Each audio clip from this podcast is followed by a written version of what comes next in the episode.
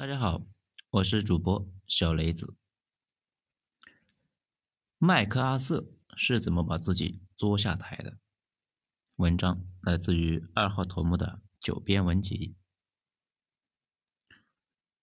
大家呢经常看关于朝鲜的电视剧或者电影，比如《上甘岭》，比如《长津湖》，就会纳闷一个问题：美国军队到底是要去干嘛？那这些问题啊都没有很好的解答。要是说太详细呢，那也不可能。不过我们可以从大格局来说，来了解。我们今天的主题呢，就是通过麦克阿瑟来认识朝鲜战争。麦克阿瑟他爹呀就很厉害，在美国那也是知名的将门虎子。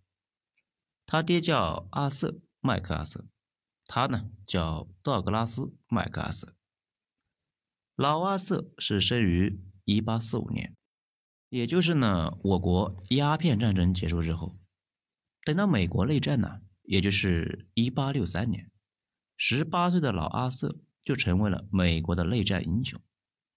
小阿瑟是一九六四年死的，父子两个人加起来一百多年。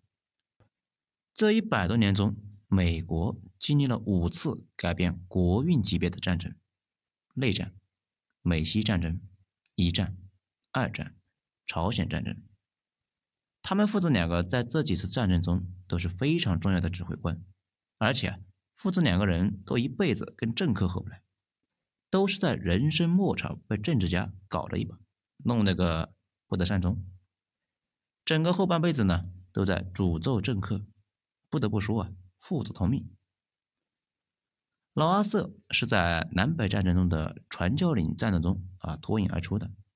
当时呢，南方军，也就是我们一般说的奴隶主的部队，已经占领了一个重要的小山头。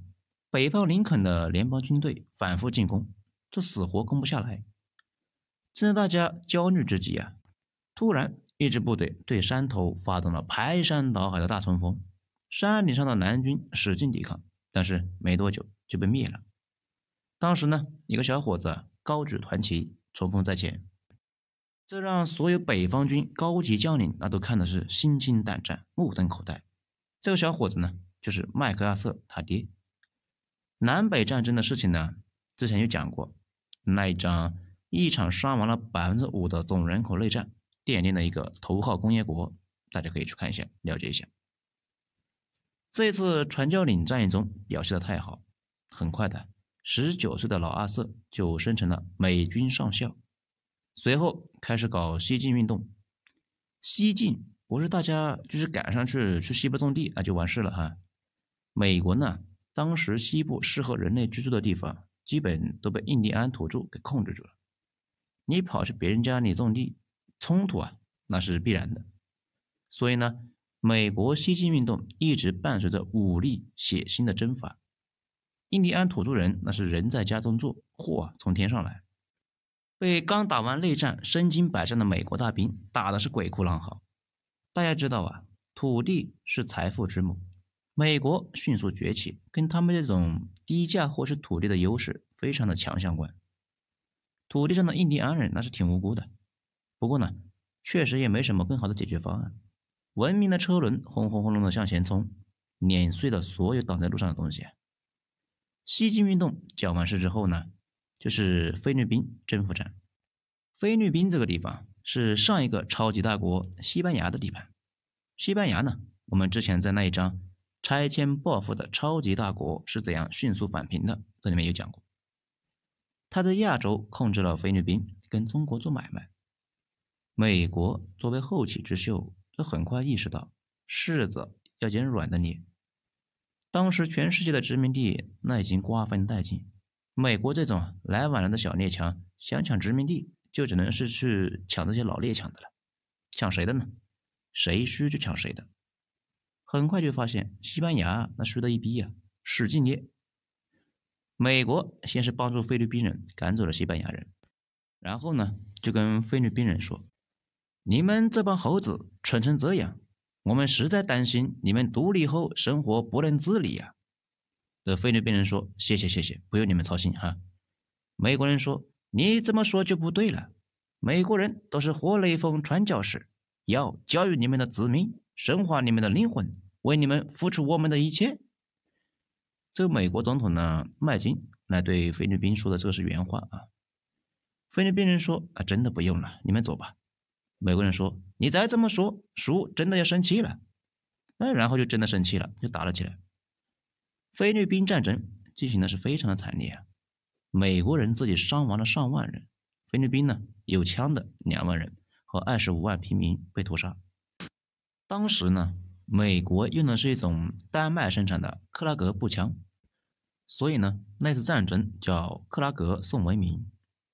从那以后到现在，菲律宾一直都是美国的亲儿子。只不过这个亲儿子，一直不太争气，所以呢，大家也不怎么提。大家一般说，为什么美国的兄弟们都是强国，或者说啊，基督教国家没有怂货？菲律宾呢，就会尴尬的说：“啊，你们先聊啊，我也是先走了。”这老阿瑟呢，就是镇压完印第安人。就去了菲律宾，在菲律宾镇压完土著之后啊，就待在那里当总督。但是当时的菲律宾人总有不服的，经常闹事。老阿瑟的思路那就是逮到一个就当街处死，用来吓唬其他人，但是一直不太有效果。后来美国总统啊觉得军事可能解决不了问题，得换政治解决，所以呢就派了一个塔夫托的政治家去菲律宾看一看有什么解决方案。老阿瑟那最鄙视政治家，感觉啊他们只是一张嘴，怎么看怎么不顺眼，一直呢就跟这个人过不去，各种狂妄，各种鄙视，终于把塔夫托给惹怒了。问题是这个人可不是普通的政治家，他和麦金莱总统那是密友，本身呢代表着总统，而且啊后来当上了国防部长，最终当上了总统。你惹这样的人，那不是找死吗？很快的，老阿瑟把人家彻底给惹怒了。随后呢，美国政府一纸调令，把老阿瑟召回美国去了。塔夫特取代了老阿瑟，成为了菲律宾总督。回到国内的老阿瑟呢，基本就没什么权利了，天天的日常就是跟他的儿子小阿瑟破口大骂所有政治家。麦克阿瑟的传记呢，作家认为，从那个时候起，老阿瑟就给小阿瑟埋下了一个种子。最终呢，让小阿瑟重演了他爹的悲剧。麦克阿瑟跟他爹那几乎是一个模子刻出来的，非常的勇敢，极度自恋，并且啊能力非凡，以九十九点三的第一名成绩从西点毕业。他爹的老战友尽管呢都讨厌他爹，但是啊又很同情他爹的遭遇，所以呢麦克阿瑟他妈到处呢给曾经他爹的战友写信，要求提拔儿子。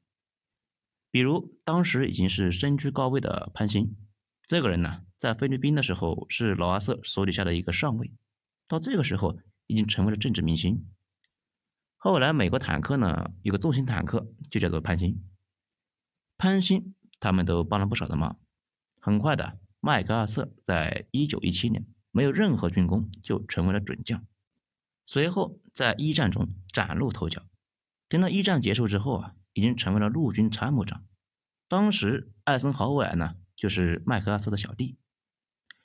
在一九三二年，那他呢干了一件标事啊，干了件什么标事呢？咱们下一章再说啊。手机快没电了。行了，今天就讲到这里，明天见，谢谢大家的收听。